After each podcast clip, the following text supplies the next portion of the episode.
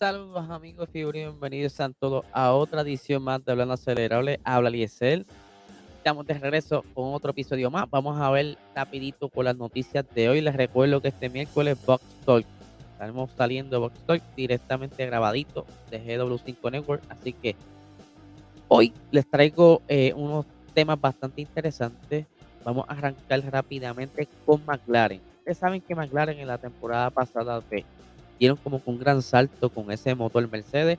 Ellos lucieron muy bien, aunque eh, para la parte final de la temporada como que eh, se aguantaron un poco porque Ferrari apretó, ellos le hicieron esas mejoras a su motor para entonces asegurarle esa tercera posición en el campeonato de constructores, pero aún así una cuarta posición en el campeonato de constructores muy buena para el equipo de McLaren, ya que ellos venían de unas rachas súper malitas para los tiempos de Honda y McLaren, cosa de que hubiera sido bien interesante ver a McLaren con el motor Honda de ahora, a ver cómo tuviese, ¿verdad? En ese universo paralelo, qué hubiera pasado si entonces el campeón pudiera haber sido Lando Norris o Daniel Ricciardo, pero eso son cosas locas mías aquí pensando como los locos.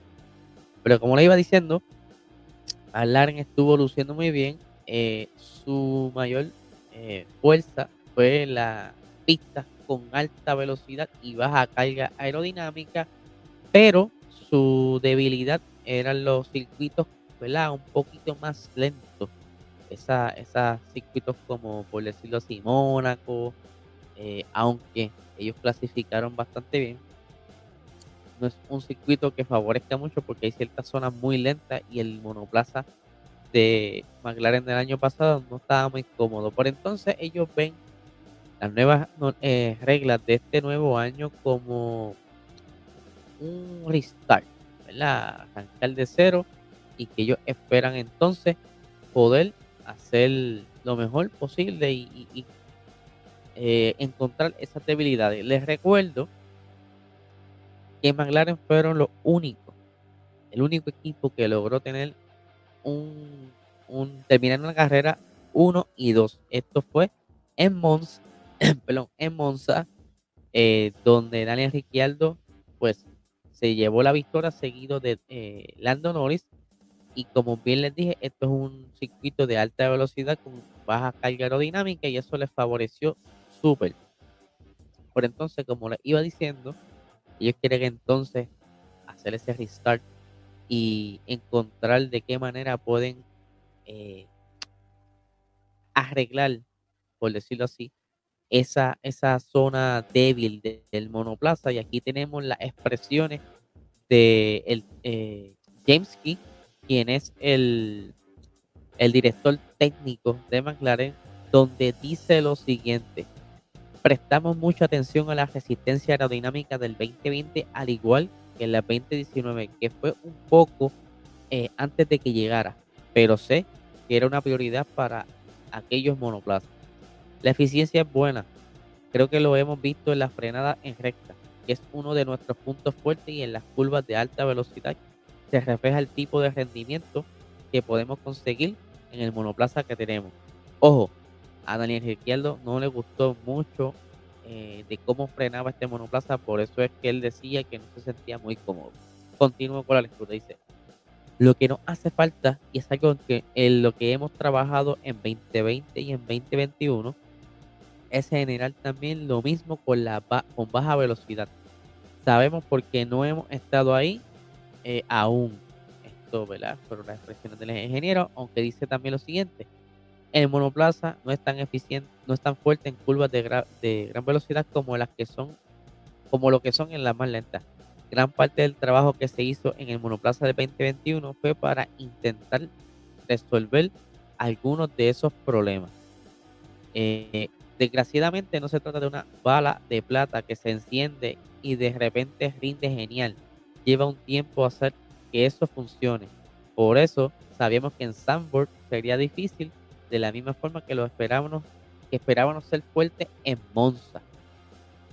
Pero como le estaba diciendo, el cambio de reglamento es lo que ellos creen entonces ser clave para resolver parte del problema. No es que va a ser todo, pero entonces eh, va a quizá a ayudar un poco.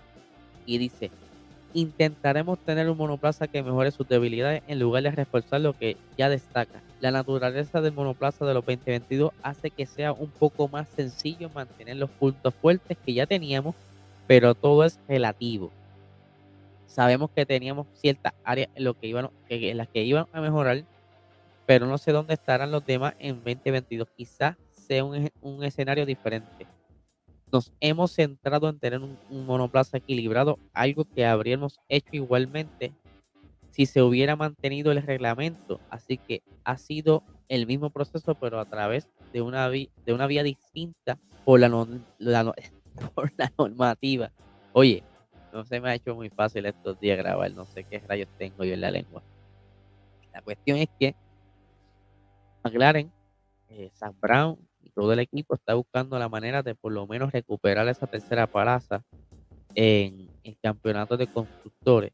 Ellos la perdieron ante Ferrari, pero no se quieren dar por vencido. Obviamente, al igual que muchos equipos, quieren sacarle provecho a que ya va a haber menos aire sucio y que entonces al recogerse la distancia entre monoplazas, por lo menos más notable, en la zona, la parrilla intermedia, donde están todos estos equipos que siempre están peleando las carreras, que si Alpine, que si Ferrari, que si eh, ellos mismos, porque casi siempre están todos ahí, pues quieren entonces encontrar esa zona débil, mejorarla, para entonces combinarlo con lo que ya tenían y lograr luchar por lo menos, por lo menos por ese tercer puesto del Mundial de Constructores. Ya que estamos hablando de Ferrari, ustedes saben que Ferrari ellos están bien positivos este año y están buscando lo que sea, no tan solo para mantener esa tercera posición en el campeonato de constructores, sino quieren aspirar un poco más, quieren tener más podios, quieren tener quizás una que otra victoria, pero mejor, ¿verdad? Lo, lo, a, a corto plazo quieren tener podios más constantes quizás darle la batalla o por lo menos interrumpir la batalla entre Mercedes y Red Bull, que sabemos que también va a estar bien buena. Por entonces Ferrari está haciendo todo lo necesario para encontrar esos puntos que le puede favorecer dentro de, la normativa del 2022. Y es que para el, el 2022 ustedes saben que ellos tienen como que de costumbre utilizar estos cuernitos en la toma de aire, en la parte superior del monoplaza, los que están en YouTube pueden ver, pueden apreciar la diferencia de esos cuernitos eh, que siempre han utilizado, pero para esta temporada hay unos cambios donde ellos no podrán utilizar ese tipo de, diseño aerodinámico. Y eh, para ser más específico, esto se debe a un cambio en la posición del el SIPS, que este es el sistema de protección contra impactos laterales, que para entonces esta temporada, ya que el reglamento exige que estén situados, ubicados al menos a 60 milímetros más arriba de que las temporadas pasadas. Pero entonces esto hace de que, ellos no puedan reutilizar este diseño y aprovechan entonces hacer estos ajustes para sacarle provecho a esa parte aerodinámica y, poder entonces combinarlo con lo que ya han ido, eh, por decirlo así, renovando, haciendo el improvement, ¿verdad? Mejoras en español. Aquí están viendo una fotito adicional de ese monoplaza de la temporada pasada donde se pueden apreciar los cuernitos que ya no van a estar disponibles para el 2022 eh, o para el otro tema pero entonces, ya ellos mejoraron parte del motor. Ahora están jugando con la aerodinámica. También este, quieren buscar esas zonas donde aprovecharse en el reglamento, aunque ya lo hemos hablado en el pasado, la semana pasada, de que Ross Brown dice que no va a haber zonas grises o zonas donde puedan aprovechar, pero Ferrari, como les dije, quiere recuperar terreno perdido de todos estos años eh, algo que ya iban recuperando porque esta era híbrida no ha sido muy fácil para ellos, ha sido bastante compleja. Eh, no han podido ganar un campeonato desde hace mucho, aunque por poco consiguen algo en el 2019, porque ustedes saben la historia. Así que vamos a ver cómo ellos van a aprovechar entonces que ya no van a tener esta zona, entonces van a aprovechar y traer nuevamente la, la forma triangular, la más, más quizás más notada, para entonces que ese, ese flujo de viento sea a favor del monoplaza. Aunque ya sabemos que tienen todo masticado porque ese, ese reglamento viene casi como una receta, tiene que estar al chavito. Pero vamos para el, tema final. Es que ustedes saben que la semana pasada, el viernes pasado, para ser más específico, estuvimos hablando de que Honda se queda. Se queda eh, el jueves. Yamamoto eh, había anunciado que se quedaba y yo puse un post diciendo que esto para mí, y lo pueden buscar el jueves diciendo para esto es como si para mí se quedara Honda. Y así fue el anuncio del viernes. Pero no fue un anuncio quizás muy, muy, muy, muy, muy, muy, muy oficial, porque esto fue de las palabras, de, la boca de Helmut Marcos, Red Bull no ha hecho un anuncio como tal, porque hay muchas cositas todavía que no están muy claras. Sabíamos que eh, Red Bull, ellos habían, por decirlo así, fundado lo que es Red Bull Power Train.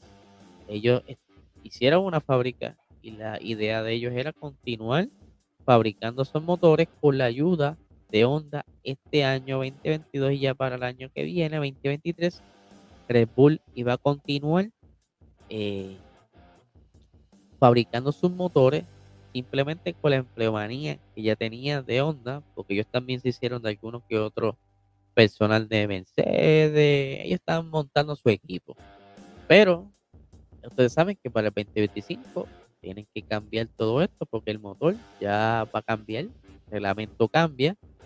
Por entonces, yo digo que sí, quizá el campeonato de Max fue parte clave para que Honda decidiera quedarse. Pero yo digo, yo creo que aunque Max perdiera, ya tenían de suficiente data, suficiente hechos para quedarse porque esta, temporada fue totalmente distinta a la 2020. En 2020 vimos como Mercedes dominó bastante. Casi, bueno, no hubieron victorias casi de, de Red Bull, fueron bien pocas. Si es que la hubo, creo que, creo que hubieron como una o dos nada más. Porque Mercedes dominó. Pero al ver que este, esta temporada pasada el motor fue, por decirlo así, una buena pieza clave para entonces la victoria de Max Verstappen estaba en su, bueno, en su punto belleza, porque este año ellos estrenaron un diseño un poco más compacto. Ellos arriesgaron por decirlo así, traer un diseño que en el pasado era quizá atrevido y en ese entonces no tenían lo necesario para que funcionara. Ellos creyeron que sí, que fue que eh, este diseño similar lo utilizaron en el monoplaza McLaren desde entonces, en el 2018.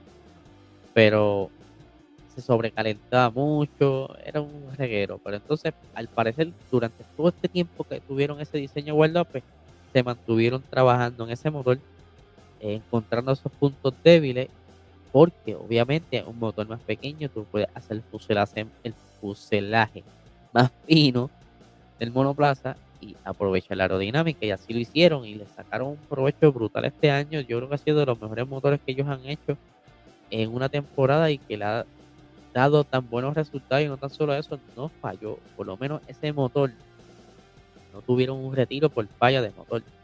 Eso es lo súper importante para que entonces eh, el reliability.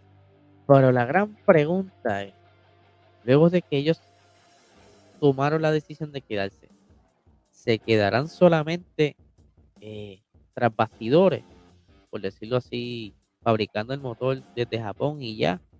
No va a estar de nuevo la presencia de Honda en el monoplaza. Porque si Honda, si, si fuese de esa manera que Honda se quedara, quiere decir entonces que en el, en el tablero oficial, donde aparecen todos los, todas las escuderías con sus respectivos motoristas, Red Bull hasta los otros días, o sea, hasta lo más reciente todavía aparece como Red Bull Power Trains para el 2022.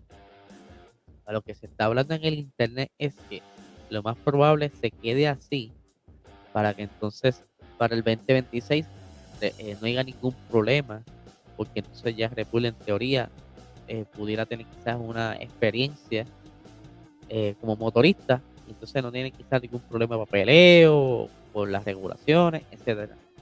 Pero se dice también que puede ser que vuelva a estar en los monoplazas presentes esa, esa El, sello, el oficio, y es que recientemente Alfa Tauri estuvo haciendo unas pruebas en, las pistas en Italia y se rumora o se especula, porque traté de conseguir fotos y no encontré ninguna.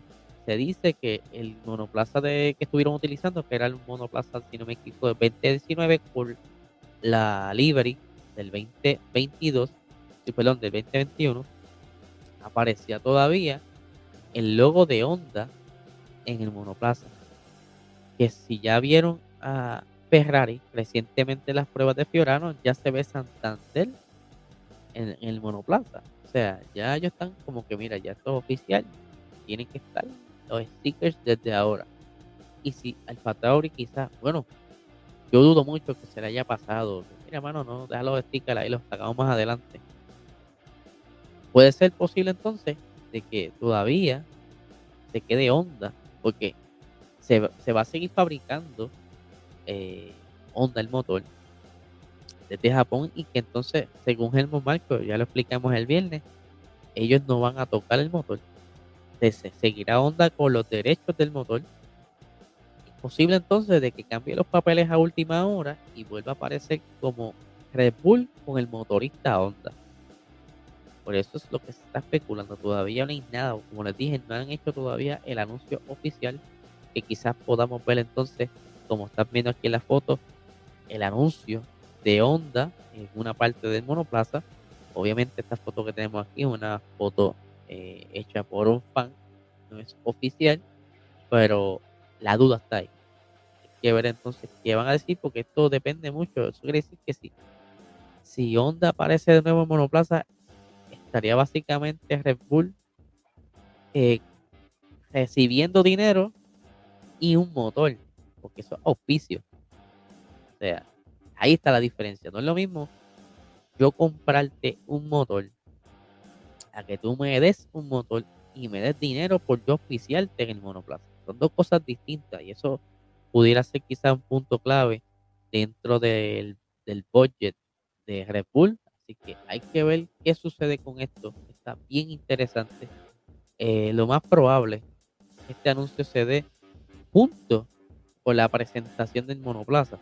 Porque Red Bull es medio así, como que le gusta guardar las cosas y cuando la suelta, la suelta de golpe. Vamos a ver qué pasa con esto, este misterio y todo este bochinche que hay ahora y qué decide Red Bull, si lo va simplemente a comprar el motor o va a recibir el motor y dinero a cambio por promoción. Así que nada gente, que tengan un excelente día.